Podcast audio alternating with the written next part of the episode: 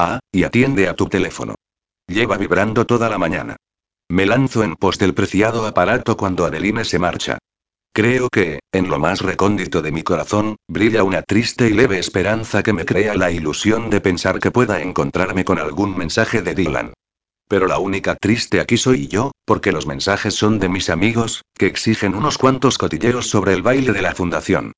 Mi respuesta es decirles que pueden escucharme contarles todo en persona si se presentan en mi casa. Les aclaro que yo soy la única Inés que la ocupa ahora mismo, puesto que la presencia de Maura suele incomodarlos bastante. Mejor dicho, cuando ella está, ni se acercan. Bajo con rapidez la escalera, atravieso la cocina y salgo al frescor del porche situado en la parte de atrás de la casa. Sobre la mesa, tengo preparada una gran jarra de café y todo un servicio para tomarlo. Con la taza llena del oscuro líquido, me reclino en la hamaca acolchada y voy dando pequeños sorbos mientras espero a mis amigos, que tardan un suspiro en aparecer. Bueno, solo las chicas y Oliver. Liam suele cooperar con otras entidades durante el fin de semana para ayudar a la población de los barrios más marginales de la ciudad. Oh, oh, suelta Oliver nada más sentarse en otra de las hamacas, menuda cara me llevas, guapa. Ni con una piscina llena de ese café podrías quitarte las ojeras y ese careto de mala pécora estrelida. ¿Problemas con tu follable marido? Y tan follable gruño. Anoche lo volví a pillar durante la fiesta echando un polvo al aire libre con su amante favorita. ¿Con la viciosa y depravada Brenda? Oh, cariño, Jesús de Solé uno dice mi amigo con un aspaviento cargado de pluma. Pensé que, cuando volviera a caer, lo haría con un poco más de clase. Y esta noche no ha dormido en casa por primera vez desde su supuesta rehabilitación, les aclaro. Pedazo de cabrón miserable y retorcido se queja Oliver. ¿Cuánto ha tardado en caer? Le pregunta de Valerie. Algo más de un mes bufa esta. Lo siento, cariños míos, dice Oliver mientras se aplaude a sí mismo y extiende su mano, pero me debéis 20 dólares cada una. Las chicas, entre quejas, sacan los billetes de sus bolsos y se los ofrecen a Oliver mientras lo acribillan a insultos. ¿Qué significa esto? exclamó alucinada. ¿Habéis apostado dinero a mi costa? No tiene nada que ver contigo, corazón mío, sino con tu marido folla todo. Aquí, nuestra Valerie, apostó que volvería a las andadas en menos de dos semanas. Yo calculé un mes, y Julie, como no podía ser de otra forma, dijo que tu comestible marido había cambiado definitivamente. Aún lo sigo creyendo, interviene la aludida. Puede ser un malentendido o que lo que viste no fuera realmente, deja de soñar, querida, replica Valerie. Que te pidiera consejo para comprarse un perfume que le gustara a Cheryl no significa que, de pronto, vaya a convertirse en Sandilan mártir. Qué desilusión suspira Julie. ¿Y qué piensas hacer ahora? Me pregunta Valerie. Dudo mucho que te hayan quedado ganas de seguir haciendo de guía espiritual de Dylan. Hablaré con Edmund, respondo. Si me redacta un buen acuerdo de divorcio, firmaré a tal velocidad que no tendrán tiempo ni de ver cómo hago las maletas. Si me pone trabas, lo redactaré yo misma y obligaré a Dylan a firmarlo si no quiere que le haga la vida imposible, a él y a su madre. El horrible señor Sanders murmura Oliver mientras se lleva teatralmente la mano a la garganta. Me parece un hombre tan siniestro, no digas chorradas, contesta Valerie. Aunque, en todo caso, a mí tampoco me parece muy de fiar. Yo ya no me fío de nadie en esta casa farfullo. Empezaba a hacerlo en Dylan y ya habéis visto. ¿Por qué no haces una cosa? De pronto, Oliver nos sorprende con su repentina intervención. ¿Por qué no te presentas en su estiloso apartamento y lo pillas infraganti en una de sus orgías? Claro. Lo apoya Valerie. Una puta prueba de infidelidad. ¿Por qué no lo habremos pensado antes? En su día llegamos a un acuerdo, les confieso. Cada uno haría su vida, sin tener que molestar al otro. Por no hablaros del anexo que me hizo firmar su padre, en el que me comprometía, en caso de divorcio, a no enturbiar la dignidad de ninguno de los miembros de la familia. Estaba claro que conocía ya a su hijo. Yo iría de todas formas, insiste mi amiga. Sería una buena forma de abrirte los ojos y aceptar de una vez por todas que no hay nada que hacer. Seguro prosigue Oliver que te lo encuentras desnudo, rodeado de mujeres y hombres igualmente desnudos, desparramados sobre camas, sofás, suelos y demás superficies, fornicando como bestias salvajes que, por el amor de Dios, Oliver. Lo acalla Valerie. Cállate antes de que se te haga la boca agua. Uf, lo siento, me he venido arriba. De todos modos, tenéis razón, comento. Nunca he estado en su apartamento y me gustaría ver de primera mano el antro que se tiene montado para sus fiestecitas sexuales. Es más. Me pongo en pie. Pienso ir ahora mismo. ¿A dónde piensas ir? Mis amigos congelan sus risas y yo casi me tambaleo cuando oímos a mi espalda la voz imponente de Maura. Al apartamento de Dylan afirmo sin titubeos. Ella permanece en silencio unos segundos y, después, emite su respuesta encogiendo sus hombros. Me parece bien. Y ahora dice, mirando a mis amigos con hostilidad, voy a acostarme y no quiero el más mínimo ruido. ¿Le parece bien? me ha dicho. Dios murmura Oliver cuando Maura desaparece, qué susto. Casi me caigo de la silla al ver aparecer a Cruella de Bill. ¿Y esas ropas? comenta Julie. Iba demasiado elegante para ser mediodía. ¿Era el vestido que llevaba anoche en el baile? Pues sí respondo con el ceño fruncido. Tienes razón. No se ha cambiado desde ayer. Está clarísimo, interviene Valerie. ¿No lo veis? Viene de pasar la noche con su inseparable abogado. Han estado follando horas y horas y se deben de haber quedado dormidos, se moza Oliver, riendo. Parece que la arpía es humana, a pesar de todo. Que hagan lo que les dé la gana, les digo. Si no os importa, voy a cambiarme. Tengo que hacer una visita sorpresa. Sí, sí, por supuesto, responde Valerie mientras los tres se ponen en pie. Una vez ha llegado la gran señora, nosotros abandonamos el castillo. Capítulo 17. Cheryl me encuentro ya en el interior del lujoso edificio donde se ubica el apartamento de Dylan. Las puertas del ascensor se han abierto en el elegante vestíbulo que precede a su ático, el único de la última planta. Me acerco a la puerta y dejo la mano suspendida en el aire unos instantes antes de tocar el timbre. A pesar de haber imaginado cientos de veces lo que hay al otro lado de esta puerta, no puedo evitar sentir una fuerte congoja en el pecho al comprender que voy a comprobarlo en este momento. Tengo que convencerme a mí misma de que no puedo pasarlo mal porque Dylan haya elegido esta vida. Lo más probable es que abra la puerta cualquier mujer en bragas y me confunda con otra de sus amiguitas. Echo un vistazo a mi indumentaria, más moderna e informal que de costumbre. Llevo un short vaquero, un top blanco y unas sandalias planas, así que, sí, resulta factible que vayan a tomarme por una nueva integrante de la bacanal. Por fin, toco el timbre. No oigo ni una mosca al otro lado y están tardando en abrir. Seguro que están todos tan ocupados que no se enteran de nada, o tan cansados que siguen durmiendo, por lo que decido aporrear la puerta a puñetazo limpio. Tras unos pocos golpes, finalmente, la puerta se abre, pero no es ninguna chica medio desnuda la que aparece, sino el propio Dylan. Dios, creo que se me ha secado la boca por la falta de sangre, pues mi corazón acaba de pararse ante semejante visión. Es cierto que Dylan es todo un monumento vestido con trajes caros, pero no estaba preparada para encontrármelo con un simple pantalón de algodón y una ajustada camiseta blanca. Sus pies asoman descalzos, su cabello está revuelto y su mandíbula presenta un asomo de barba que jamás se había dejado. Joder, me dan ganas de llorar por asumir que este hombre no es mío, que jamás ha sido mío. Siento una corrosiva envidia por todas y cada una de las mujeres que han conseguido adorar su cuerpo, algo que yo nunca tendré.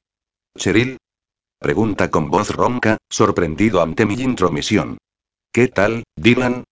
Decidida, paso por su lado, apartándolo para que me deje entrar, y accedo al salón principal de la vivienda. Cierra la puerta mientras contemplo mi entorno. Estoy un poco desconcertada, pues esperaba encontrarme con una escena como la descrita por Oliver, pero no hay ni rastro de eso. El estiloso salón está perfectamente ordenado y sus muebles de diseño permanecen vacíos. El único síntoma de vida es la luz y el sonido que desprende la gran pantalla de televisión que hay colgada en una de las paredes. Están emitiendo un antiguo western de Gary Cooper. ¿Ocurre algo, Cheryl? Me pregunta. Nunca había estado aquí, le confieso mientras me acerco al resto de las habitaciones para echar un vistazo. Por cierto, nada que se acerque a una reciente noche de desenfreno. Ni una copa, botella, prenda de ropa interior o un solo objeto fuera de su sitio. Lo sé, contesta. Supongo que nunca he pintado nada en este lugar. ¿Por qué has venido? Insiste. Te vi con Brenda, tu amante, en el jardín del hotel, después de que me dejaras tirada en aquella habitación. Desapareciste, Dylan. Aunque supongo que debería estar acostumbrada a esos desplantes tuyos. Ni siquiera sé qué estoy haciendo aquí. Me llevo una mano a la frente y al pelo. ¿Pensabas encontrarme aquí con ella? Me plantea. No pasó nada. ¿Me vas a decir que no te lo montaste con ella en el mirador? Le suelto. Por el amor de Dios, Dylan, no me creas idiota. Osmi. Aunque qué más da. Me importa una mierda lo que hagas. Quiero el divorcio ya, Dylan. No voy a esperar ni un día más. ¿Estás nerviosa, Cheryl? ¿Por qué no te sientas y hablamos? No. Gritó fuera de mí. No quiero sentarme. Quiero divorciarme. Respiro con dificultad y las lágrimas comienzan a quemar mis ojos. Joder. ¿Cómo puede estar ahí, tan tranquilo y tan perfecto? Me dan ganas de matarlo. Levanta los brazos, me dice de pronto. Estoy a punto de soltarle un puñetazo, pero acabo decidiendo hacerle caso. Dame tus manos y respira profundamente. Enlazamos nuestras manos, cierro los ojos e inspiro hasta que no puedo más. Ahora, suelta el aire despacio. Vuelvo a obedecer y empiezo a tranquilizarme un poco. Alguien me enseñó esta técnica y suele funcionarme. Sonríe. Esa maldita sonrisa llega a producirme hasta dolor cuando la siento clavarse en el centro de mi pecho. Suelto sus manos de forma brusca y me aparto de él antes de que caiga rendida a sus pies. Deja de hacer eso. ¿El qué? Comportarte como si yo fuera una de tus admiradoras o tus amantes. Una mujer dispuesta a todo por acostarse contigo. Tú no eres una de ellas, afirma. Eres especial, diferente, mil millones de veces mejor. Ni siquiera se me ocurriría compararte con nadie. Me siento derrotada, pero a la vez dispuesta a todo. Ya no tengo nada que perder, por lo que exponerme a Dylan no creo que vaya a perjudicarme más. Pues resulta que todas ellas se han acostado contigo. Grito de nuevo. Pero a mí me manoseas un poco y decides que ya no puedes seguir. ¿Qué te ha pasado, Dylan? ¿Te han entrado asco o remordimientos? Por Dios, Cheryl, ¿cómo puedes pensar algo así? No sé, dímelo tú, que eres el que me ha dejado tirada medio desnuda. Jamás me habían hecho sentir más poca cosa, Dylan, y mira que tú y tu madre sois expertos en eso. Lo siento, de veras se disculpa al tiempo que titubea y se pasa una mano por su áspera mandíbula. Pero te juro que no es por nada de lo que piensas. No he podido seguir adelante por motivos que no entenderías, pero, oh, cállate. Lo interrumpo. Ni se te ocurra inventarte cualquier tipo de excusa barata. Quedas mejor diciendo que ha sido porque soy especial. Tan especial que ni siquiera me has rozado en cinco años. Sé que hace mucho tiempo que tú y yo no estamos juntos, pero, ¿de qué coño hablas, Dylan? ¿Mucho tiempo? Al final va a ser cierto que las drogas te han secado cada puta neurona. ¿Acaso no recuerdas que tú y yo jamás consumamos nuestro matrimonio? Parece sorprenderse, pero, al segundo, su rostro adopta una expresión de arrepentimiento. Por mí, se lo puede meter donde le quepa. No me mires con esa cara de inocente. No tuvimos noche de bodas, a pesar de que te esperé toda la noche en la cama. Intento calmarme mínimamente para no parecer una histérica. ¿Y sabes cuándo volviste? A la mañana siguiente. Apareciste con síntomas de haber bebido, con olor a perfume femenino y manchas de carmín hasta en las orejas. Todavía llevabas puesto el traje de boda, intento recomponerme antes de ponerme a llorar como una tonta. Te pregunté dónde habías estado y me contestaste. Follando, como todo el mundo en su noche de bodas. Dylan aún permanece quieto y callado, como si permitiese que me desahogara evocando mis amargos recuerdos. Yo te dije, prosigo, que se suponía que debías haber estado haciendo eso, justamente, pero con la novia, que era yo. Y tu respuesta, como deberías recordar, fue. ¿Contigo? Por favor, Cheryl, sería como hacerlo con mi hermana. Nunca te he visto de otra forma. Nunca te he deseado como mujer. Nunca te he deseado como mujer, repito en mi mente. Dios, todavía me duelen aquellas palabras como cuchillos afilados en mi corazón, pero para él debió de ser poco más que una anécdota. Ni siquiera las recuerda. No sé qué decirte, me confiesa, excepto que ya no soy aquel hombre, que he cambiado. Sin apenas darme cuenta, comienza a dar pasos lentos para acercarse poco a poco a mí. Todavía permanezco en tensión, con los puños apretados, luchando a muerte por no llorar. Que, como ya te dije, no me interesan todas esas mujeres. Que, a pesar de luchar contra ello con todas mis fuerzas, te deseo tanto que he descubierto lo mucho que llega de doler muy despacio, levanta un brazo y acaricia mi mejilla con las yemas de sus dedos. Una ola de calor trepa por mi espalda con la sutil caricia. Que me parte el alma verte así. ¿Así, cómo? Le pregunto cansada. No sé, triste, enfadada, abatida. Di más bien asqueada, Dylan confieso. ¿Y sabes lo mejor? O lo peor, según se mire. Que nada más verte, cuando has abierto la puerta, mi primer sentimiento no ha sido de rabia, odio ni nada parecido. Ha sido de envidia. ¿De envidia? Sí, joder, de envidia. He envidiado a todas esas mujeres que pudieron tocarte, que lograron besarte, que consiguieron follarte. No imaginas las veces que he fantaseado con ser una de ellas y me he preguntado por qué no podías mirarme de la misma manera. De pronto, Dylan se convierte en un borrón. A velocidad imposible, se lanza sobre mí, me agarra de la cintura y me estampa contra la pared. Su rostro se ha vuelto implacable, sus ojos parecen más oscuros que nunca y su apariencia, tan salvaje que apenas parece él mismo. Pues entonces susurra con voz ronca, entenderás cómo me siento yo. Porque llevo tanto tiempo deseándote que, si no te follo ahora mismo, soy capaz de cometer una locura. A la mierda todo. Acabo de olvidar el divorcio, sus amantes, sus dañinas palabras en la noche de bodas, todo. Solo soy capaz de pensar en su mirada de lujuria, en mi ardiente deseo por tocarlo. Decidida, agarro el borde de su camiseta y tiro de ella para sacársela por la cabeza. Oh, Dios. Tengo que cerrar y abrir los ojos varias veces para cerciorarme de que lo que tengo delante es real, que no es uno de mis ardientes sueños. Levanto la mano y coloco mi palma sobre el magnífico tatuaje que siempre he ansiado tocar, pero que apenas he pedido ver de pasada. Con toda el ansia acumulada en años, me lanzo sobre su pecho y comienzo a lamer y morder su piel tatuada. Cheryl, gime mientras hunde sus dedos en mi pelo. Dios, sabe a gloria. Sería capaz de pasarme así la vida, besando y lamiendo su hermoso cuerpo. Él parece pensar lo mismo, porque levanta mi cabeza y busca mi boca para besarme con una pasión incontrolable. Su lengua penetra hasta lugares de mi boca que jamás han sido explorados, y yo respondo con la misma ansia. Deja de besarme un instante para sacarme el top por la cabeza y, a continuación, el sujetador, para devorar mis pechos como haría un hambriento. Mientras tanto, sus manos tiran con fuerza hacia abajo de mis shorts y mis bragas y me deja desnuda en un suspiro. Mi respuesta es hacer lo mismo, pues agarro el borde de su pantalón para bajarlo hasta sus tobillos y que él se deshaga de él de una patada.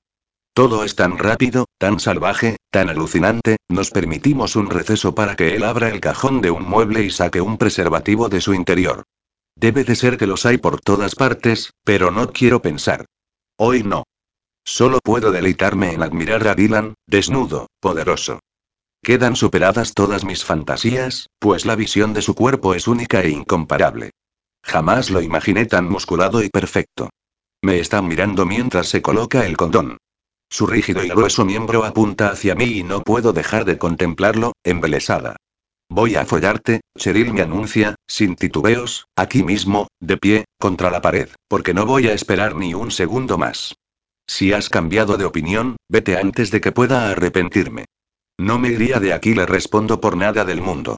Apenas he pronunciado la última sílaba, Dylan levanta mi pierna izquierda, la coloca alrededor de su cintura y, de un certero golpe de cadera, me penetra hasta la empuñadura. Dylan.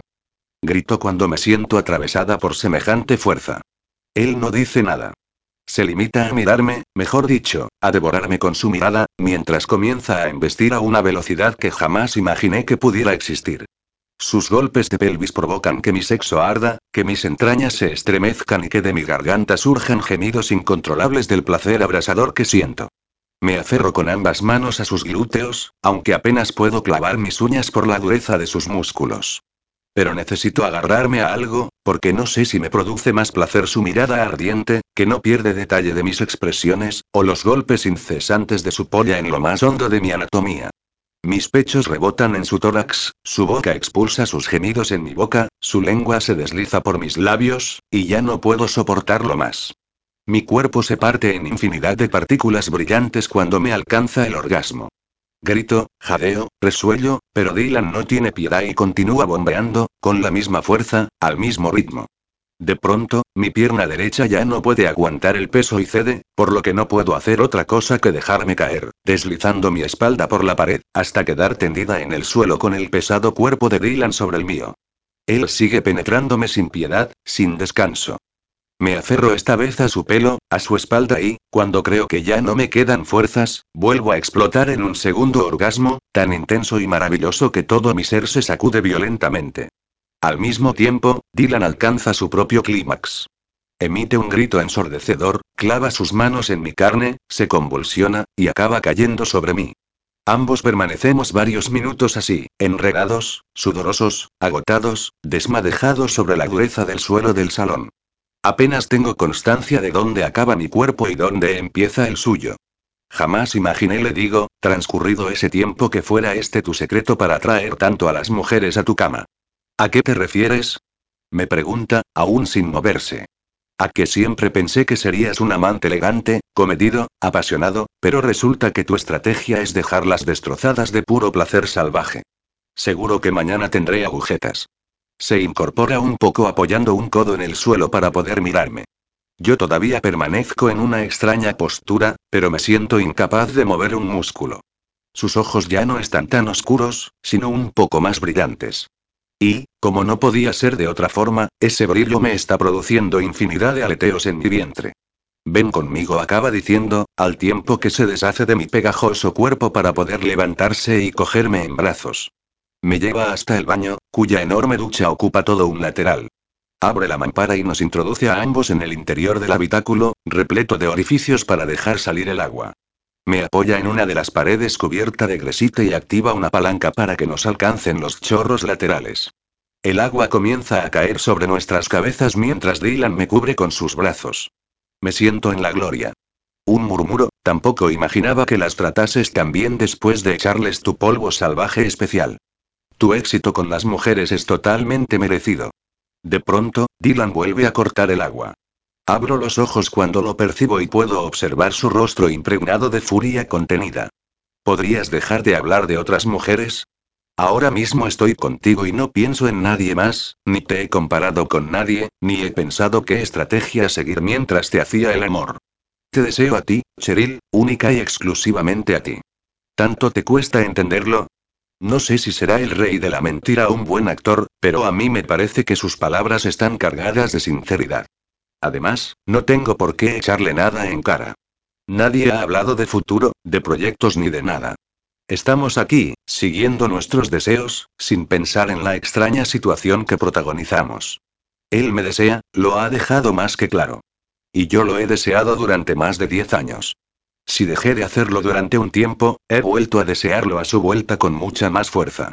Está claro que mis palabras no han tenido otro cometido que atacarlo y ayudar a desahogarme, por todo lo que me ha hecho pasar todos estos años, pero tiene razón al decir que él, en ningún momento, ha ido de experto follador nato. Dylan parece un poco molesto cuando sale de la ducha. Se seca y me ofrece una toalla mientras se coloca el pantalón de algodón que llevaba puesto. Yo me pongo su camiseta, que me cubre prácticamente el trasero. Para relajar un poco la situación, me dirijo a la cocina para mirar dentro de la nevera por si encuentro algo de beber. Río cuando me encuentro varias estanterías repletas de botellas de agua, con o sin gas. Aunque frunzo el ceño cuando distingo algo al fondo de uno de los estantes. Introduzco la mano, aparto unas cuantas botellas y localizo la bebida intrusa. ¿Qué es esto, Dylan? Le digo. ¿Una lata de cerveza? Se me queda mirando sin saber qué decir. Hasta diría que ha palidecido un poco. Y no puedo evitar reír por dentro al verlo casi indefenso ante lo que supone mi ataque. ¿Cómo es posible? Insisto. Dylan Aines rebajándose a beber latas de cerveza. Pensé que solo bebías el mejor champán francés o el whisky escocés más caro. Tengo que morderme el labio inferior para intentar no reírme. Incluso diría prosigo, ante sus gestos titubeantes, que al entrar en tu apartamento me ha llegado olor a tabaco. Pensaba que serían restos del olor de tus fiestas pasadas, pero no. Creo que era olor reciente, demasiado reciente. Me atrevería a decir que por eso has tardado en abrirme, para deshacerte de la prueba del delito. Te prometo que he dejado las drogas duras y los alcoholes destilados, confiesa. Te lo juro, Cheryl, pero a veces necesito, Dylan le corto, era broma. Solo lo decía porque antes no lo hacías. Creo que siempre te pareció una bajeza beber cerveza en lata o fumar en público. No ha sido mi intención echarte un sermón. Solo me ha hecho gracia. Coloco la palma de mi mano sobre su áspera mejilla.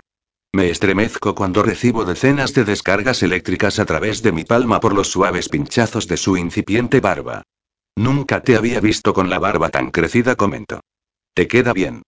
Te hace parecer más humano y menos inaccesible. Había pensado en dejarme crecer la barba. Sonríe. Estar tan pendiente de afeitarme para tener la piel siempre perfecta me hace perder demasiado tiempo. ¿Tú? exclamo. ¿Con barba? No te gusta, supongo. No es eso. No sé, lo único que te puedo decir en este momento es que, si por no afeitarte un día me has raspado la piel al besarme, no quiero ni imaginar cómo me dejarías si te dejases barba. Ambos reímos y creo que he aligerado el ambiente. Incluso diría que Dylan me está mirando de una forma muy maquiavélica mientras avanza hacia mí y me hace retroceder. Así que te he raspado al besarte, me dice, travieso. ¿Nunca te han dado el beso de la vieja? ¿Qué es eso? Pregunto mientras me alejo. Ven aquí, querida, dice imitando la voz de una anciana, que voy a darte un beso. No me tengas miedo, solo es un beso, antes de que pueda escaparme, se lanza sobre mí y coloca su barbilla encima de mi ojo para comenzar a restregar su aspereza contra mi piel. ¿Qué te parece mi besito, guapa? ¿Te gusta? Basta. Le pido entre risas. Me vas a dejar la cara hecha una mierda. Entre forcejeos, acabamos cayendo al suelo. Dylan continúa torturándome con sus pinchazos, imitando la voz de la viejecita. Toma más besitos, mi niña. Toma, toma, para allá, Dylan, por favor. Jadeo sin poder dejar de reír. Pataleo sobre el suelo mientras él está tumbado sobre mí, pero soy incapaz de hacer nada contra su peso y su fuerza.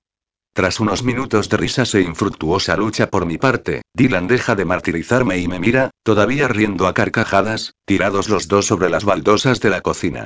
Muy gracioso le digo. Me habrás dejado el ojo como un tomate maduro. Tranquila, sigues estando preciosa. Silencio. Ahora solo se oyen nuestras respiraciones y casi el impacto de nuestras miradas. Ambos sabemos que es la primera vez en nuestra vida que hacemos el tonto, jugamos y reímos juntos de esta manera en un momento tan íntimo, y ese pensamiento nos ha afectado.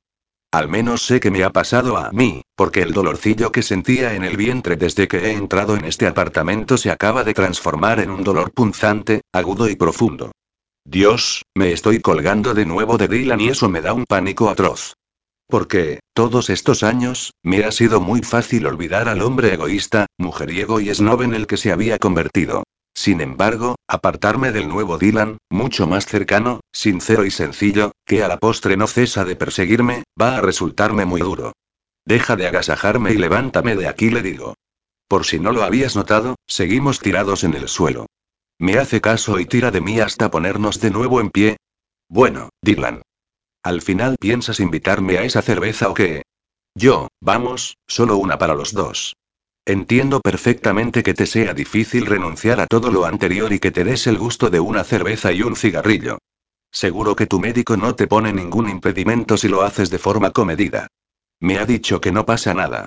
Sonríe mientras tira de la anilla y me ofrece la lata. Doy un generoso trago y se la devuelvo para que haga lo mismo. ¿Y a un pitillo, vas a invitarme? Eres una mala influencia, cariño. Se gira, abre un armario de la cocina y saca un paquete de tabaco y un mechero camuflados en una lata de galletas. Por cierto, me ha llamado cariño, y ha sonado tan natural, no parece haberse dado ni cuenta. Extrae un cigarrillo del paquete, me lo ofrece y me lo coloco entre los labios para que me lo encienda. Doy una larga calada y expulso el humo mientras él hace lo mismo con el suyo. Sentémonos aquí mismo. Dylan se sienta en una de las sillas de diseño de la cocina y yo lo hago en su regazo. Me rodea la cintura con un brazo, colocamos los pies sobre la barra y continuamos bebiendo cerveza y fumando. Me parece una escena tan espontánea y cotidiana, que, por un diminuto instante, me da por pensar en la posibilidad de seguir juntos, de continuar casados. Lo sé, lo sé, me he vuelto loca. Él es Dylan, y pensar en una quimera así solo puede ser debido a un ataque de locura. ¿Fue muy duro tu tiempo en la clínica? Decido preguntarle, aprovechando la intimidad y la cercanía que parecemos haber conseguido. Bastante suspira tras dar una calada y expulsar el humo. Lo peor era estar encerrado entre aquellas paredes, sin poder salir, sin poder hablar casi con nadie. Sobre todo, no poder ver a ciertas personas que echaba mucho de menos. Su expresión se vuelve lúgubre y perdida, y me conmueve a la vez que me entristece por no conocer sus pensamientos más íntimos, por no formar parte de sus preciados recuerdos. ¿Quiénes serían esas personas a las que echaba tanto de menos? Lo siento mucho, Dylan me lamento. Pero ya acabó. Saliste y tu vida ha mejorado muchísimo. Mírate, ni siquiera pareces el mismo. ¿Por qué dices eso? Pregunta algo incómodo. Pues porque estás aquí tirado, en tu cocina, dando tragos de cerveza en lata y fumando cigarrillos baratos. No llevas traje y corbata, estás descalzo y hoy no te has afeitado. ¿Te parece poco? No parece un cambio muy agradable, comenta con una mueca. A mí me encanta, murmuro después de dar la última calada y tirar la colilla a la lata vacía. Y, por si todo eso no te parece suficiente, acabas de hacer el amor conmigo. ¿Eso es lo que más te ha gustado de mi cambio? Pregunta con una sonrisilla engreída. No seas capullo. Le doy un puñetazo en el hombro y volvemos a reír. Por cierto, ¿podrías guardarme este secretillo? No le digas a Edmund ni a mi madre que escondo cervezas y tabaco en casa. Como un adolescente rebelde. Suelto elevando ambas cejas. No te lo tomes a broma, me pide con un mohín. Aguantar sus sermones es algo que me saca de quicio. Te entiendo, y me halagas, le digo, emocionada. Nunca imaginé que sabría algo de ti que ni tu madre ni tu abogado supieran. Guardaré tu secreto encantada. No tiene ni idea de lo que supone para mí que me ponga por encima de ellos. Mi pecho acaba de hincharse, mis músculos se han derretido y mi corazón bombea litros de felicidad. No te aproveches ahora de mí y utilices mis secretos en mi contra, comenta, bromeando conmigo. Bueno, hago ver que pienso, lo de aprovecharme de ti no me parece mala idea.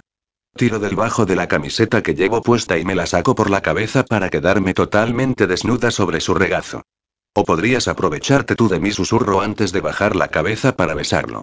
Nos aprovecharemos mutuamente, murmura contra mi boca. Sus manos se posan sobre mis pechos y los masajean antes de pellizcar mis pezones. Me retuerzo sobre su regazo hasta que me pongo a horcajadas con cuidado de no caernos de la silla. La incomodidad del lugar no hace sino más excitante el momento. Porque vuelvo a desearlo, y no entiendo esta fuerza de mi deseo, que me quema por dentro solo de pensar en tocarlo. No sé si han sido los años de espera y frustración o el cambio sufrido por él, que lo ha transformado en una mezcla perfecta de belleza y corazón. Y ahora sé que él también me desea a mí con una fuerza parecida. Cheryl, gime mientras besa mis pechos y me sujeta por las caderas, me pasaría la vida adorando tu cuerpo. Eres tan hermosa, te deseo, y te deseo a ti, únicamente a ti. Clava ligeramente sus dientes en mis pezones y una oleada de placer inunda mis venas. Y cuando aparta sus labios para recorrer mi cuello y acabar hundiendo su lengua en mi boca, mi sexo vuelve a humedecerse y a llenarse de ansia por él.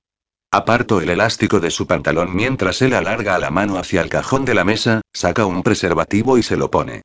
Vale, tengo que volver a obviar que este hombre guarda condones en cada rincón de su casa. Es más que posible que haya follado justo donde ahora nos encontramos, pero soy experta en apartar ese tipo de pensamientos y sobrepongo la idea de saber que ahora está conmigo, que me desea a mí, que ha conseguido que cambie un fuerte sentimiento de odio, albergado durante años, por una nueva emoción que me da miedo pronunciar. Cabálgame, Cheryl gime con voz ronca. Disfruta conmigo. Me coloco sobre su miembro y bajo de un golpe hasta sentirme totalmente empalada. Me agarro a sus hombros, él busca mi boca, lame mi lengua, mis pechos, acaricio su tórax y vuelvo a besarlo, y todo ello sin dejar de subir y bajar a gran velocidad sobre su grueso miembro. Tras varias acometidas más, Dylan se pone rígido, yo me arqueo y ambos estallamos en un dulce orgasmo que nos asalta al mismo tiempo.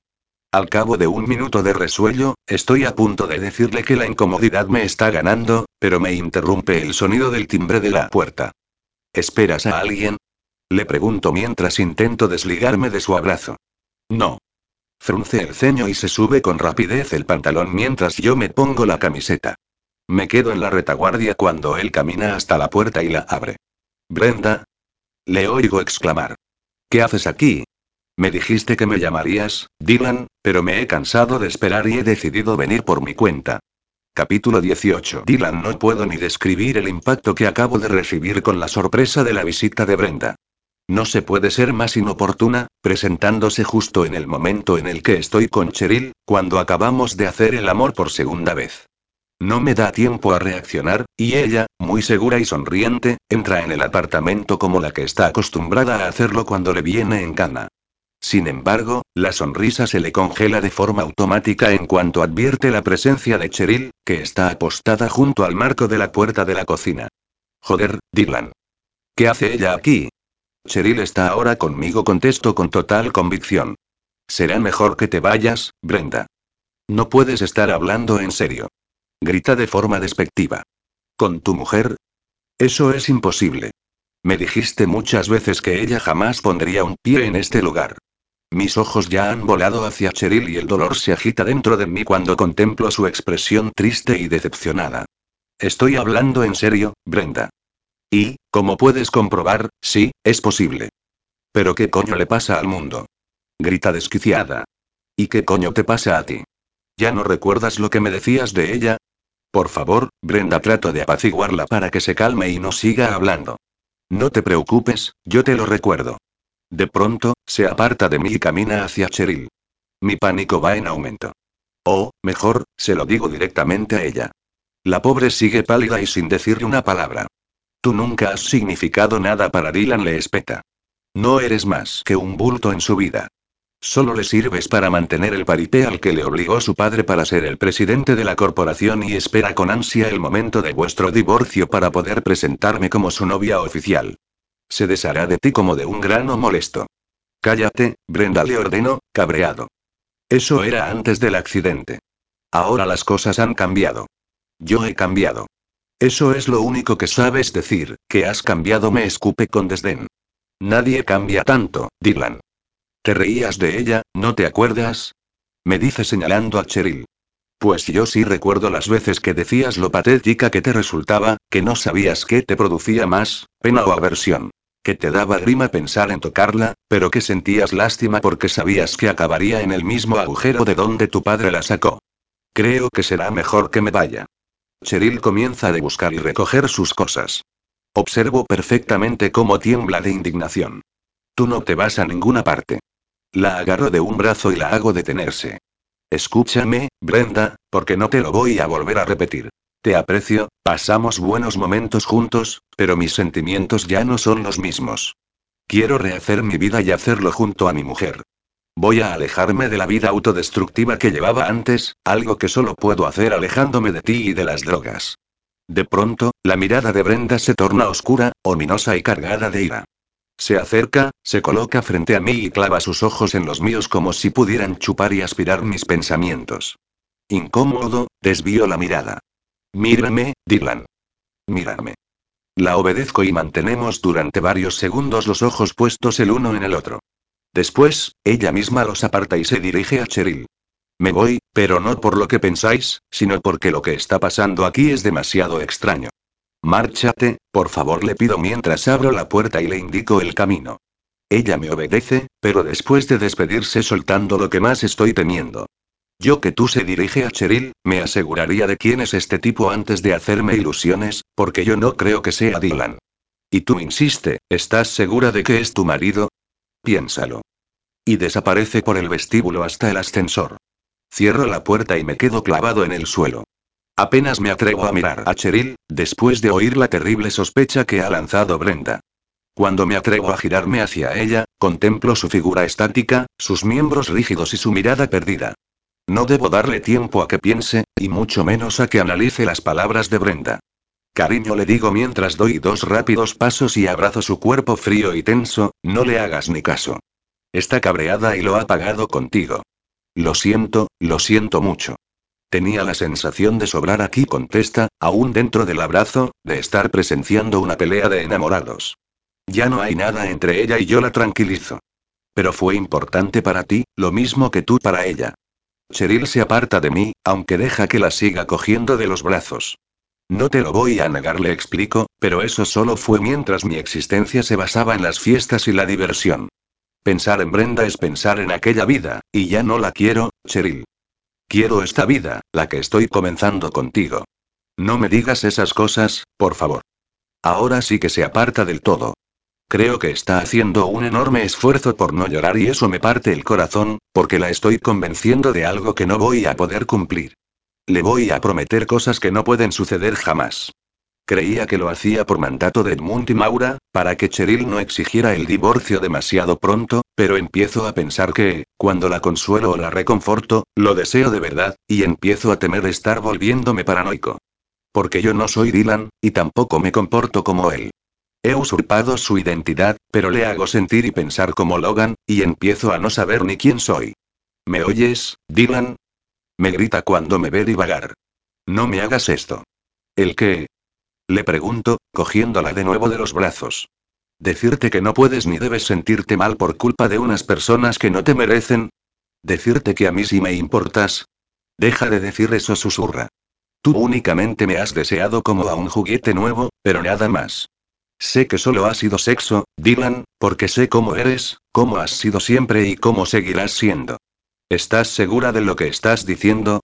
Aparto un mechón castaño de su cara y se lo coloco detrás de la oreja, por lo que se hace más evidente su expresión de desaliento. Dios, daría cualquier cosa por confesarle que me gusta y me importa de verdad, a pesar de no ser quien digo ser. Que ella es la única verdad en medio de una gran mentira. Para mí no ha sido solo sexo, Cheryl, y sé que para ti tampoco. Vuelve a dejarse abrazar por mí. No puede ser, Dylan, esto que está pasando, deja que suceda, cariño. No pasa nada, no tengas miedo. Siento cómo sus brazos se afianzan con más fuerza a mi cuerpo y me traspasan el miedo que realmente está sintiendo. Y lo sé porque es el mismo miedo que siento yo. Capítulo 19. Cheryl, ¿qué te ocurre, mi niña? Adeline me conoce tanto que sabe que no estoy bien. Ha visto cómo he entrado en casa y me he dirigido directamente a mi cuarto, donde sigo dándole vueltas a tantos impactos recibidos en tan poco tiempo. Así que se ha presentado en mi habitación, se ha sentado en mi mullida butaca de color blanco y ha tirado de mí para que me siente en su regazo. Como cuando era niña, me he refugiado en su pecho mientras ella peina mi cabello con sus amorosos dedos. Vamos, cuéntaselo todo a Adeline. Tengo miedo, confieso, abrazándola más fuerte. Es por ese marido tuyo, ¿verdad? ¿Cómo lo sabes? Porque he visto cómo lo miras, o la mirada perdida que pones cuando piensas en él, algo que no veía desde que eras casi una chiquilla, cuando te enamoraste de Dylan. Nunca te había vuelto a ver así, ni con ese picha floja de Derek, ni con ninguno de esos novios inútiles que alguna vez te has echado.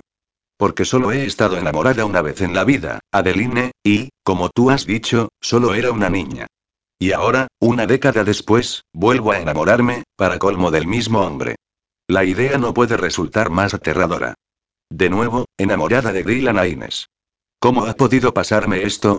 Porque, a pesar de ser el mismo hombre, no es la misma persona. ¿A qué te refieres? Embarada, le hago la pregunta al recordar las perversas palabras de Brenda, ¿estás segura de que es tu marido? Pero las alejo rápidamente de mi cabeza. Su antigua amante estaba tan cabreada que solo ha ido para hacernos daño. Me refiero a que su cambio ha sido tan grande que ha conseguido caerme bien. Ríe. En serio, mi niña, tengo que admitir que se está ganando nuestro corazón, sobre todo el tuyo. Lo que no sé es si esto será definitivo o tiene fecha de caducidad. Eso es lo que temo. Suspiro.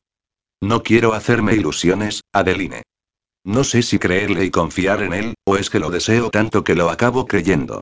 Han sido tantos años soñando con este cambio, que ya no tengo claro si soy objetiva. Eres muy joven para pensar tanto, me dice.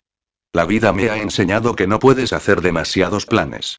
Yo me pasé mucho tiempo planificando el futuro de mi hijo y mi propio futuro junto a mi marido, para que luego Dios decidiera arrancarlos de mi lado.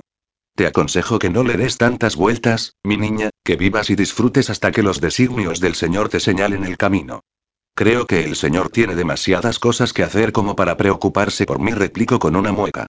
No me seas blasfema, me riñe. Deberías venir más a la iglesia conmigo. Un domingo de estos te obligaré a acompañarme. Está bien, Río, pero solo para oírte cantar gospel en el coro de tu iglesia. Ella refunfuña y yo vuelvo a reír. Objetivo cumplido. Al pasar junto a la recepción, saludo a Julie, que ya está absorta en las continuas llamadas telefónicas que recibimos a primera hora de la mañana. Me saluda con un gesto con el que me comunica que más tarde tendremos que ponerla al día. Por supuesto, hoy tengo que dar el parte, al menos, a dos que yo me sé. Saludo también a Liam, que conversa con uno de los nuevos contables, y entro en mi despacho. Ahora, solo tengo que contar hasta diez. Uno, dos, 3. Buenos días, mi capullo de rosa. Por supuesto, Oliver vuelve a ser puntual. Y, como ya esperaba, viene cargado con una inmensa caja de donuts de todos los sabores y un gran capuchino. Tenemos tiempo de desayunar un poco antes de empezar a trabajar, ¿verdad, corazón? Yo no pienso montar el numerito de gay cotilla gruñe Valerie. Pienso preguntarte directamente qué coño pasó con el cretino de tu marido e inminente exmarido. Aunque seguro bufa que tanta amabilidad por parte de Oliver es para sonsacarte detalles sobre las escenas de sexo que pudiste encontrarte al llegar. Perdona, bonita, pero no soy tan depravado. Lo que más me interesa es mi amiga. Se dirige a mí. ¿Pero te encontraste al semental de Dylan en pleno polvo? ¿Había más gente? ¿Tenía montado un trío con la viciosa de Brenda y alguna de sus amiguitas? Ya veo tu interés. Valerie pone los ojos en blanco. Pues no, Oliver contestó sonriente. Me llevo a la boca mi donut favorito, el de chocolate, y mastico satisfecha. No había nada de eso. Dylan estaba solo. Completamente solo. Ay, Dios murmura Valerie. Conozco esa cara. Sonrisa tonta, ojos perdidos, mejillas sonrosadas, es la cara de haber follado. Recuerdo perfectamente que fui yo quien descubrió tu lío con Derek, porque te vi esa misma cara al día siguiente de la fiesta del año pasado. Joder, refunfuña con los ojos muy abiertos. Te has tirado a Dylan. Siento un calor repentino en las mejillas. Mierda, no he podido evitar ruborizarme. Mala pécora. Exclama Oliver. Y estás tan tranquila comiendo donuts. Escúpelo todo ahora mismo. No entiendo tanto alboroto, les digo. Vosotros mismos me habéis aconsejado docenas de veces que tenga sexo y, a poder ser, que no sea con ninguno de los tipos casados con quien lo suelo tener. Pues este también está casado. Oliver me mira con una expresión tan excitada, que me dan ganas de saltar y reír con él. Pero conmigo. Río. Tú, interviene Valerie, con menos ganas de broma, estás loca, joder. ¿Cómo se te ocurre? Acostarte con Dylan. ¿Se te ha olvidado todo lo que has sufrido por él? No, no lo he olvidado, contesto, embarada, pero ya habéis visto que ha cambiado. Me ha dicho que ahora solo quiere estar conmigo y quiero descubrir si es cierto. ¿Y el revolcón con Brenda? Insiste. ¿Te lo follaste después de verlo haciéndoselo con ella? Un malentendido explico. ¿Y lo creíste? ¿Quieres parar de echarle la bronca? exclama Oliver y dejar que dé algunos detalles. Cheryl, cariño, explica algo. Apiádate de ser ávido de conocimiento. Ignoro a mi amigo. Sí, lo creí. Brenda se presentó en el apartamento y él la echó a patadas de allí. Te creía más inteligente, Cheryl. Valerie se cruza de brazos y me mira con una lástima que se me clava en el pecho. A pesar de enamorarte de él al principio, supiste ver el hombre que era, con el que no tenías nada que hacer. Pero me da la impresión de que siempre soñaste con que un día cambiaría y se daría cuenta de que existías. Ese día llega porque se la pega con su Ferrari y decide dejar de drogarse, pero solo es algo temporal, Cheryl. Te hará daño y lo sabes. Volverás a llorar por su culpa, y entonces ya no me conformaré con despotricar e insultarlo. Iré a por él y le daré tal patada en los huevos que se le quitarán las ganas de joder en todos los sentidos. Me ha dolido solo de oírlo. Todos nos giramos cuando captamos la varonil voz de Dylan. Estábamos tan absortos en nuestra conversación que ni siquiera hemos notado que se abría la puerta. Dylan? Le preguntó. ¿Qué haces aquí, aparte de escuchar conversaciones ajenas? Invitarte a cenar. Se inclina ante mí y apoya las manos en mi mesa.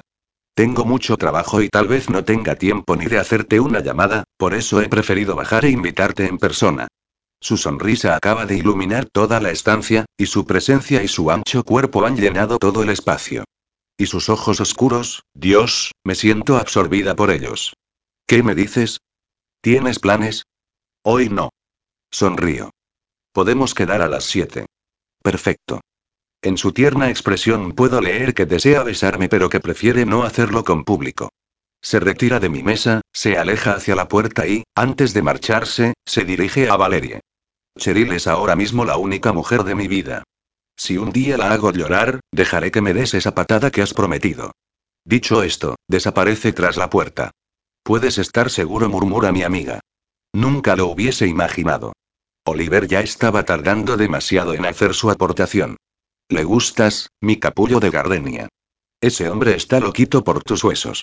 Se te ha llenado la boca con la palabra hombre, gruñe Valerie. Es que ese es mucho hombre, bonita. ¿Cómo sabes que le gusto? Le preguntó. ¿Perdona? Máximo gesto con pluma, pestañeo incluido. ¿He sido el único en advertir cómo te ha mirado? Ese hombre guapo y viril acaba de hacerte el amor con la mirada, guapa. Sus ojos negros eran como dos grandes penes que suplicaban penetrarte aquí mismo. Por favor, Oliver. Suelta Valerie. Deja de ser tan cerdo. ¿Tu novio no te da caña? Ya quisieras tú, bonita.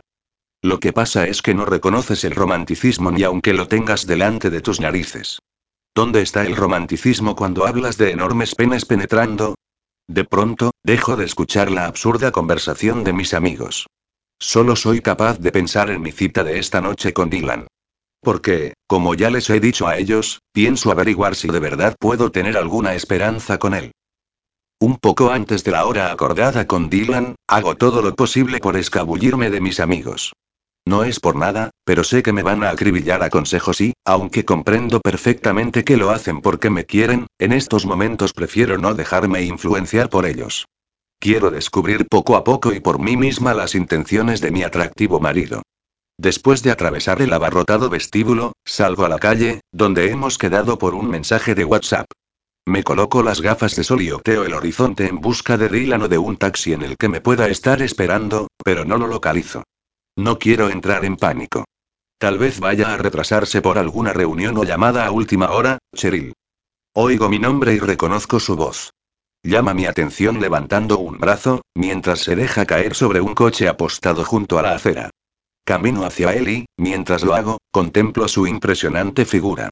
Si siempre me había parecido el hombre más atractivo de la Tierra, ahora, que he probado su cuerpo, que lo he disfrutado, siento una honda emoción al contemplarlo. Es una sensación que me oprime el pecho, pero que, al mismo tiempo, me produce un increíble sentimiento de libertad. Me siento liberada al comprender que, por fin, no tengo que restringir mis deseos ni mis emociones. Me planto delante de él, que sigue apoyado en el capó de su coche. Tiene los brazos cruzados sobre el pecho, su mechón sigue tan rebelde y me mira con una fascinante expresión, entre dulce, traviesa y lujuriosa. Lo desnudaría aquí mismo y lo adoraría.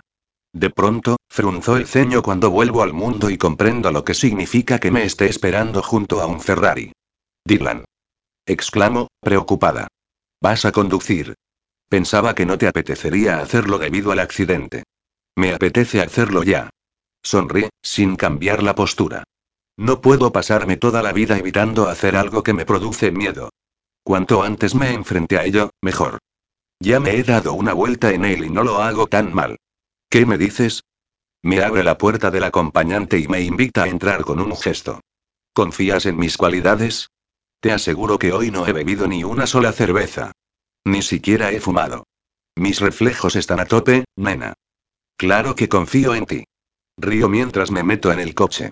Sabes que no es ese el problema. Él cierra la puerta y rodea el vehículo para colocarse en su sitio. No te preocupes, dice sonriente. Se pone las gafas de sol, arranca el motor y salimos disparados hacia el tráfico. No voy a tener ningún mal momento. Solo quiero disfrutar del placer de conducir y de tenerte a mi lado. Si te remangas un poco más la falda, me harás el hombre más feliz. Qué tonto eres. Le doy un manotazo en el hombro, aunque consigue hacerme reír de nuevo.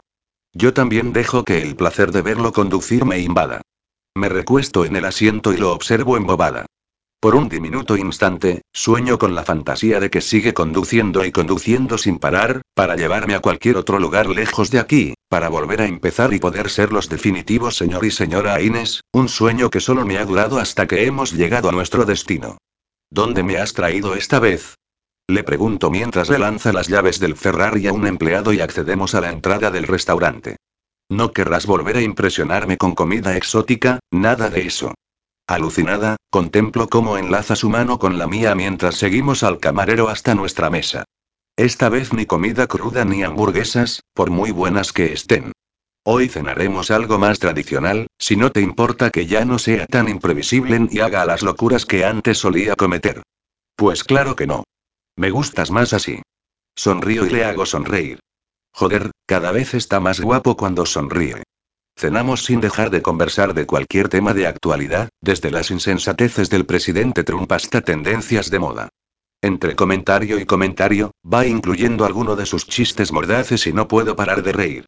Tiene un humor algo ácido, incluso macabro a veces, pero le surge de manera natural y espontánea. Sin embargo, eso no quita que, de vez en cuando, capte su semblante algo pensativo y triste. Son segundos en los que parece estar lejos de mí. ¿Algo te preocupa, Dylan? Le planteo tras dar un sorbo a la copa de agua. Eres muy observadora, me dice torciendo la boca en una adorable mueca. Bueno, últimamente me da por pensar en cómo las personas echamos de menos cosas a las que antes no le dábamos importancia. Te pasas años creyendo que tu vida es una mierda y una gran putada, que lo mismo te da vivir que morir, que la has cagado tanto que te mereces todo lo malo que te está pasando, y, de pronto, un día te levantas dando gracias por lo que tienes solo por el mero hecho de estar vivo. Todo ese razonamiento, ¿tiene algo que ver con que no pares de tocarte tu anillo todo el tiempo? No he dejado de percibir cómo lo hace rotar con la otra mano. No me había dado cuenta. Suspira. ¿No me puedes contar su historia? ¿Por qué es tan importante para ti? Tal vez algún día, su mirada vuelve a tornarse algo perdida y lejos de aquí. A pesar de tus cambios, le digo, sigues siendo todo un misterio para mí, Dylan. Continúas sin confiar demasiado en la gente. No es esa mi intención. Coloca su mano sobre la mía, que descansa encima de la mesa. No quiero ir de misterioso por la vida, pero me gusta mantener cerrada cierta parte de mí ante el resto de la gente. Lo sé, comento, en eso no has cambiado, pero no importa. Creo que ya no puedo exigirte más. Ojalá te hubieses comportado como ahora mucho antes. Nos mantenemos en silencio unos instantes hasta que suelta una repentina pregunta. ¿Conoces Canadá? ¿Canadá? Pues, solo he estado en Vancouver, hace ya algunos años, en casa de una amiga, aunque no me dio tiempo a hacer mucho turismo. ¿Por qué? Yo sí he estado y he visto lugares asombrosos. Me gustaría tanto llevarte y enseñártelos, me encantaría. Aparto su mechón con los dedos. Cuando quieras puedes llevarme. A pesar de su anterior alegría, vuelve a oscurecer su semblante. Ojalá pudiera murmura. No sé qué le ocurre y me apena no poder ayudarlo, pero él mismo ha de luchar contra sus propios fantasmas del pasado. Entiendo que sea difícil para él asimilar un cambio tan radical en su vida, por lo que haré todo lo que esté en mi mano para apoyarlo. De momento, intentaré aligerar la conversación. ¿A dónde sí puedes invitarme es a tu apartamento? Le digo, si es que te apetece. Ya ha regresado de nuevo. Lo noto porque vuelve a mostrarme sus suculentos labios, que se tuercen en una sonrisa, y su mirada oscura y ardiente. Tú me apeteces mucho, señora Inés murmura. Pienso tumbarte en mi cama, desnudarte poco a poco y adorarte el resto de la noche. O, si lo prefieres, puedo follarte salvajemente después de amordazarte y atarte al cabezal. Tú decides.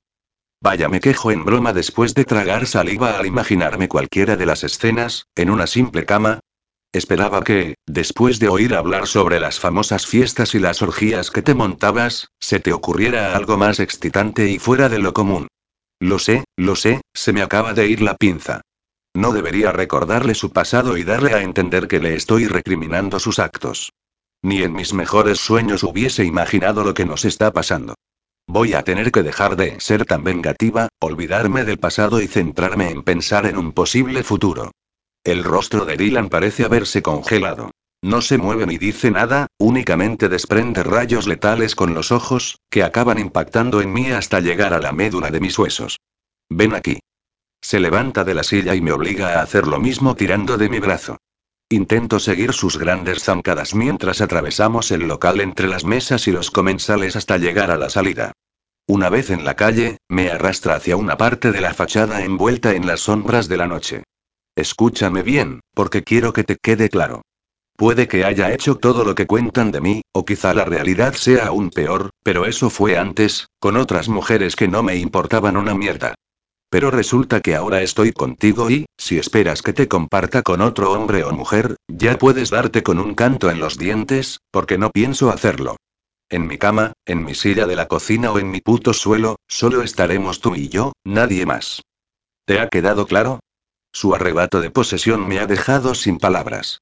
Todavía me continúa mirando enfebrecido, incluso me sigue sujetando el brazo con tanta fuerza que acabará dejando marcas en mi carne. Lo siento, gruñe al tiempo que me suelta y peina con los dedos su alborotado cabello. No era mi intención ponerme tan borde. No has sido borde, lo corrijo, totalmente conmocionada. Para mí, en este justo momento me miro el reloj, a las 21 horas del miércoles 11 de octubre, tú, Dylan Aines, acabas de dejar de ser el niñato inmaduro que eras, para pasar a ser un hombre. Me encanta el hombre en el que te has convertido y espero que sea él el que me bese ahora mismo o seré la primera mujer del mundo que muera de deseo en mitad de la calle. Joder, Cheryl murmura antes de lanzarse sobre mi boca y besarme como nadie lo ha hecho nunca. Sus labios lamen mis labios, sus dientes chocan contra mis dientes, su lengua penetra mi boca hasta cortarme el paso del aire. Es un beso salvaje, brusco, casi rudo, pero capaz de hacerme desearlo como no he deseado nada en la vida. Si quisieras algo excitante, me murmura entre besos frenéticos, podría hacerte el amor aquí mismo, de pie. Te levanto la falda y griega. Prefiero tu apartamento, lo interrumpo, casi sin aire en mis pulmones. A ti no te gusta lo de compartirme y a mí no me convence lo del exhibicionismo. ¿Eliges lo de adorarte o lo de atarte? Me susurra.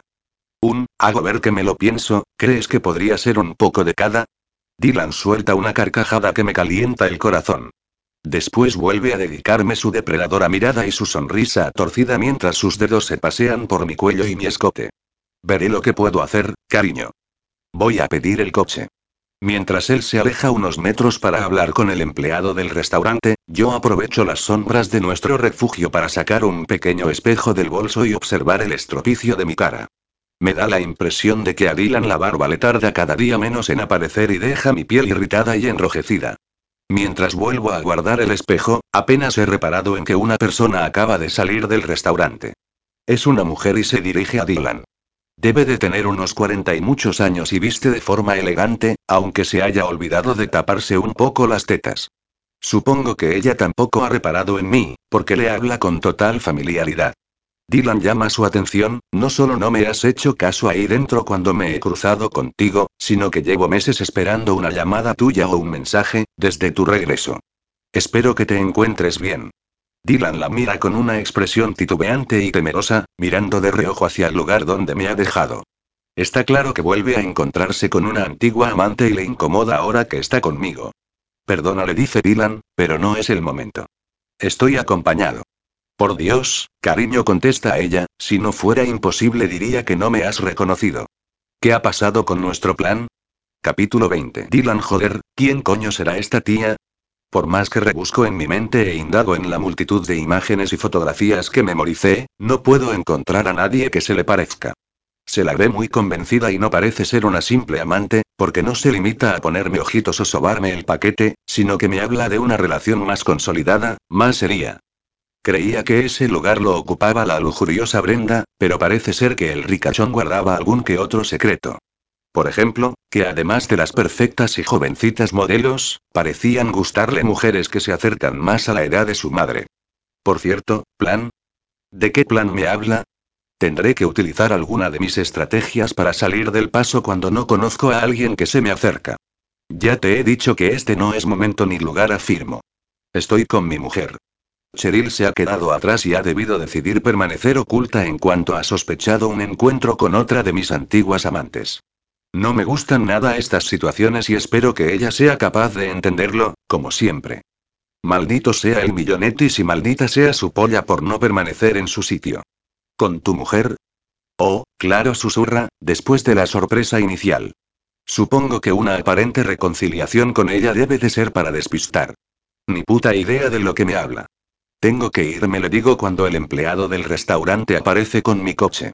No dejo de mirar hacia atrás, esperando ver a Cheryl en cualquier momento salir de su improvisado escondite para mandarme a la mierda o darme una patada en los huevos. Contactaré contigo cuando pueda. Si no fuera por Cheryl, a veces siento unas enormes ganas de volver a la vida de Logan, mucho más mierda pero bastante más tranquila. La mujer se me acerca hasta colocar su mano en mi hombro y su boca junto a mi oreja. Percibo cómo, con disimulo, acaba de introducir algo en el bolsillo de mi chaqueta. Contáctame a este número, más seguro me susurra. Y procura no volver a hacerme esperar tanto. Recuerda que te quiero. Posa sus labios sobre mi cuello y me besa de una forma íntima y sensual, deslizando su lengua por el latido de mi pulso. ¿No vas a decirme lo mismo? Sabes que siempre espero que me correspondas. Estoy tan tenso que podría partirme por la mitad ahora mismo. ¿Esta mujer y Dylan estaban enamorados? No entiendo nada, y, por mucho que intento esforzarme en mi papel, no me sale decirle nada romántico. Por suerte, Cheryl parece haber captado mi llamada de socorro y acaba de salir de entre las sombras. Mi mujer nos está mirando. Me deshago de su abrazo y la aparto de mí. Ella mira a Cheryl con el mayor desdén del mundo y luego me mira a mí. Claro murmura. Adiós, cariño. Y desaparece de nuevo tras la puerta del restaurante. Ahora mismo parezco un idiota aquí plantado, con las llaves del Ferrari en las manos, mirando a Cheryl. No soy capaz de averiguar qué significa su neutra expresión, aunque apostaría por la lástima. Lo siento, cariño, me disculpo. Me costará un poco deshacerme de tantos años de esta clase de vida. Lo se murmura ella mientras se acerca. Pero te he visto, y he captado lo incómodo que estabas. Le he dicho que estaba contigo, pero, aún así, le ha importado un carajo acercarse a besarme. Debí haberle hecho alguna promesa en su día, ni siquiera lo recuerdo, chist.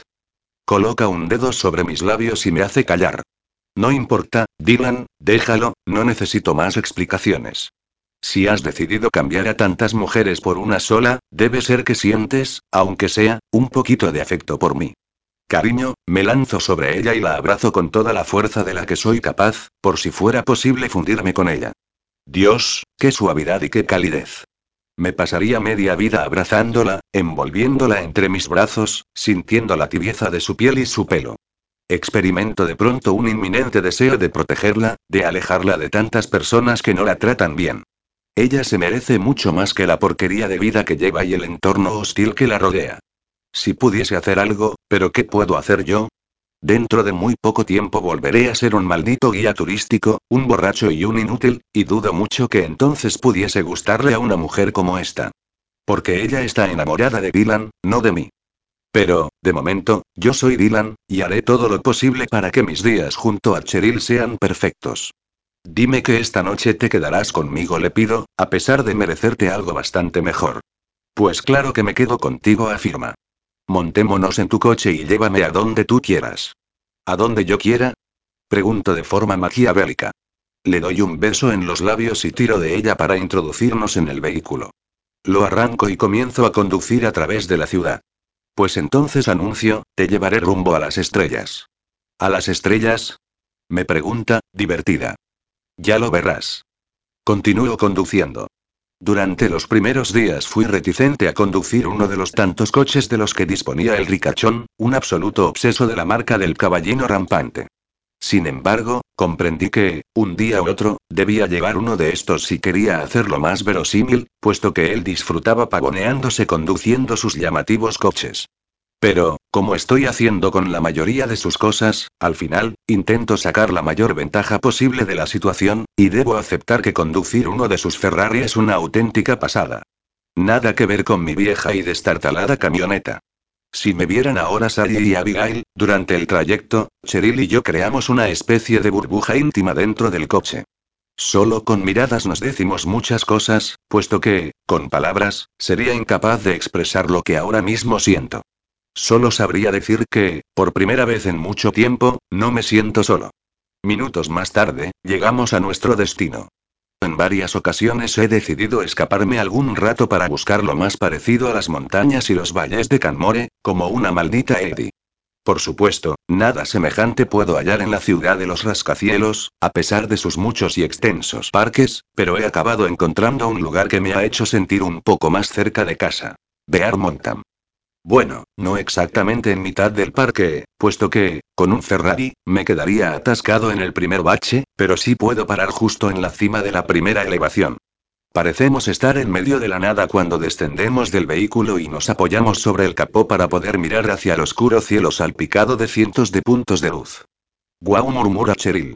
Ahora entiendo lo de llevarme a las estrellas. Me encanta este lugar. Me apena no haberlo descubierto antes. Yo lo descubrí hace poco, confieso. Aquí te sientes pequeño, pero, al mismo tiempo, te sientes recargado de energía. Me emociono cuando te oigo hablar así, me confiesa. He pensado que, en lugar de llevarme a tu apartamento, podríamos quedarnos aquí. Siempre sería hacerlo en la calle, aunque nadie pueda vernos. Ya lo había pensado, le digo con mi voz algo ronca. Su proposición me hace temblar de deseo. Mi intención era traerte a ver las estrellas para poder subirte al cielo. La sangre acaba de acelerarse en mis venas y, con un rápido movimiento, me levanto y la dejo a ella sobre el capó. Ya no quiero perder más el tiempo. El tiempo es para nosotros algo demasiado valioso, y vuelvo a cabrearme cuando pienso en ello, cuando recuerdo que lo que ha surgido entre nosotros es algo limitado, finito.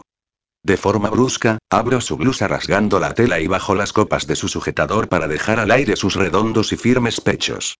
Sus pezones apuntan hacia mí, duros y erectos, suplicando que los chupe. Cheryl me mira con muda desesperación, haciéndome ver su urgencia. Tal vez esto no sea algo demasiado excitante, me dice con un jadeo si ya has tumbado a demasiadas mujeres sobre tu coche. Me importa una mierda, respondo con furia a las mujeres que me haya tirado aquí, ni siquiera las recuerdo ahora. Es excitante porque tú eres excitante. Eres la mujer más deseable que he tenido el placer de follarme en mi vida. Cheryl ahoga un gemido antes de que coloque mis manos sobre sus pechos y me apodere de su boca. Su lengua está tan húmeda y caliente como la mía y puedo degustar el intenso sabor de su propio deseo. Enfebrecido, aprieto sus pechos bajo mis palmas y pellizco sus pezones, con fuerza, casi con rudeza, porque no busco ternura, aunque la sienta. Ahora mismo solo deseo desfogar la furia que me produce el saber que, más pronto que tarde, tendré que dejar a esta preciosidad y olvidarme de ella. Dylan, gime cuando bajo la cabeza para atrapar un pezón con la boca. Lo chupo, lo muerdo, lo vuelvo a lamer, ya no puedo más. El deseo de Cheryl es tan intenso que la siento maleable bajo mi cuerpo. Agarro el bajo de su falda, se la subo hasta la cintura y le arranco las bragas. Aferro sus piernas para empujarla hacia atrás, se las abro y me inclino para hundir mi cabeza en su húmedo sexo. Dylan. Grita y se retuerce sobre el coche mientras deslizo mi lengua por toda la abertura, parando después sobre el endurecido clítoris. Lo chupo, lo muerdo, lo saboreo, mientras ella introduce las manos en mi pelo y tira de él entre gemidos de placer. Sé que ha alcanzado el orgasmo cuando siento cómo su sexo impacta contra mi cara y sus caderas se arquean sobre el capó. Termino de beberme su esencia antes de levantarme para poder admirar su rostro gañado de placer. Aún no he acabado contigo, cariño, le anuncio. Sin demora, abro mis pantalones, aunque ella ha decidido que no va a ser una simple espectadora, pues abre mi camisa de un tirón y se lanza a acariciar mi piel tatuada y a lamer mis pezones. No imaginas, me confiesa entre caricias las veces que soñé con esto, con lamer tu tatuaje, con acariciar tu pecho, con saborearte entero. En mi mente maldigo una y otra vez, porque ella no me desea a mí, desea a otro, quiere a otro, a pesar de que sea yo quien esté en estos momentos disfrutando de ese deseo. Más furioso todavía, la tumbo de nuevo sobre el capó, saco un condón de mi cartera y me lo pongo y me coloco entre sus piernas para penetrarla de un solo golpe. Con mis rápidas acometidas, mi corazón late con violencia hasta producirme dolor en las costillas.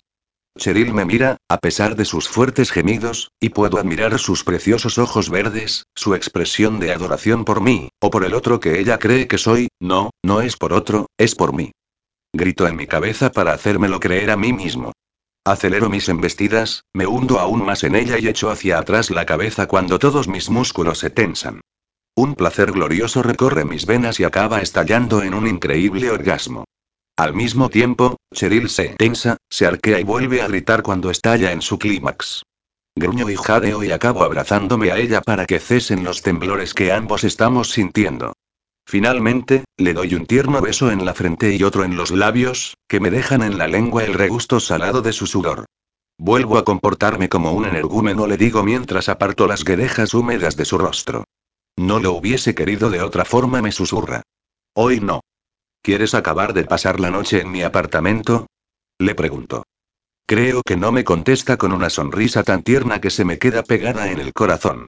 Ni tú ni yo descansaríamos en toda la noche y mañana tenemos que trabajar. Podemos dejarlo para el fin de semana. Una proposición bastante acertada, contando con que Sanders todavía está de viaje y aún no ha podido dedicarme uno de sus sermones. Tienes razón. Sonrío. Ahora soy un hombre responsable y decente. Los dos reímos ante mi afirmación, aunque ambos sabemos que es cierta. Nos arreglamos las ropas, nos montamos en el Ferrari y ponemos rumbo otra vez a Nueva York, la ciudad que nunca duerme.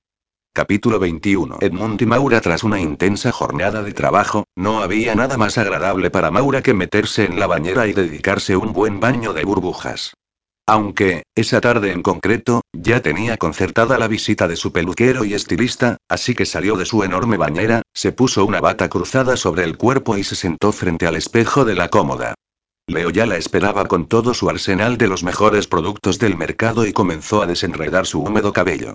Maura, querida, tienes un pelo divino. ¿Lo de siempre? Sí, gracias, Leo. Si me lo permites, te aclararía un poco la zona que rodea tu cara para darle un poco más de luz a tu mirada. Lo dejo en tus manos, pero ya sabes que no me gustan los grandes cambios. Por supuesto, querida.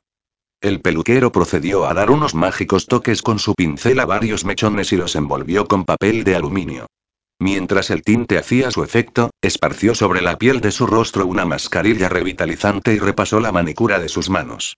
Después del tiempo requerido, lavó su pelo y se lo secó con sus expertas manos, dando un último toque con un poco de maquillaje. ¿Qué te parece el resultado? Le preguntó, satisfecho de su obra. Tal vez un poco atrevido, paparruchas la interrumpió. Tenía que resaltar esos maravillosos ojos que tienes, querida. Se te ve muy hermosa. Deja de agasajarme. Pretendía cohibir a su estilista, aunque su brillante mirada delató que sus cumplidos la satisfacían. Puedes marcharte, Leo. Un placer, querida. Una vez que se hubo ido el peluquero, Maura se mantuvo unos minutos sentada frente al espejo. En realidad, se veía muy guapa, aunque no tuviera a nadie en su vida que se lo recordara.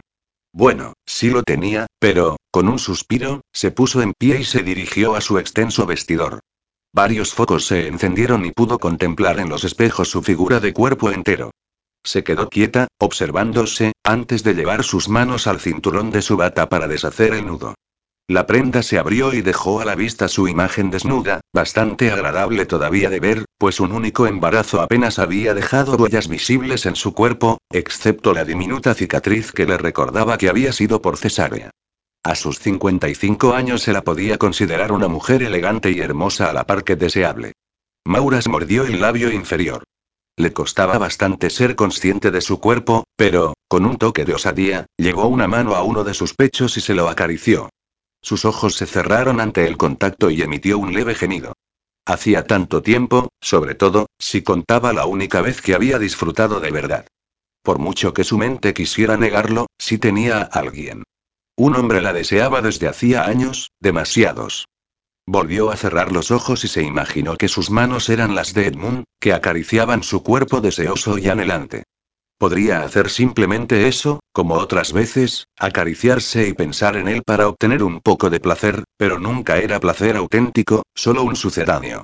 Se llevó una mano a la frente y suspiró.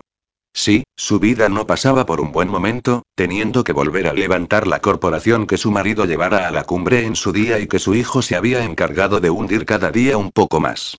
Dylan, su hijo, su mayor alegría y a la vez su gran decepción, en ese momento se estaba muriendo.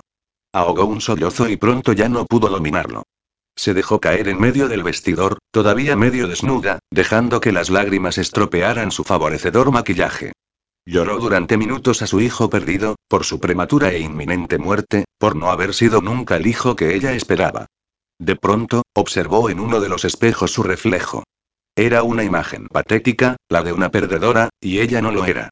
Había sido capaz de mantener, y hasta de mejorar, el legado de su marido, incluso teniendo que guardar su pena en lo más profundo de su alma para que nadie viera flaquear a la temible Maura Aines. ¿Qué le faltaba a su vida? Únicamente un poco de calor humano. Y ella conseguía siempre lo que se proponía. Decidida, se puso en pie y eligió su mejor traje de chaqueta, de color verde agua, una blusa de encaje color marfil y unos altos zapatos a juego. Arregló el estropicio de su maquillaje, se colocó unas pocas joyas y llamó a su secretaria para que le consiguiera un vuelo a Chicago, donde Edmund estaba en esos momentos cerrando un acuerdo con unos empresarios de la ciudad. Revitalizada como nunca, solo unas horas más tarde aterrizó en el aeropuerto O'Hare y cogió un taxi hasta el Waldorf Astoria, donde sabía que estaba alojado su abogado. A pesar de su atrevimiento, los nervios la acosaron durante unos instantes, sobre todo después de subir hasta su habitación y tocar a la puerta. Ya era muy tarde y seguramente lo despertaría, pero esperaba que él nos molestara por ello, precisamente. Mientras aguardaba, volvió a sentirse como aquella mujer diez años más joven que concertara una cita ilícita con el hombre del que se había enamorado, a escondidas de su marido.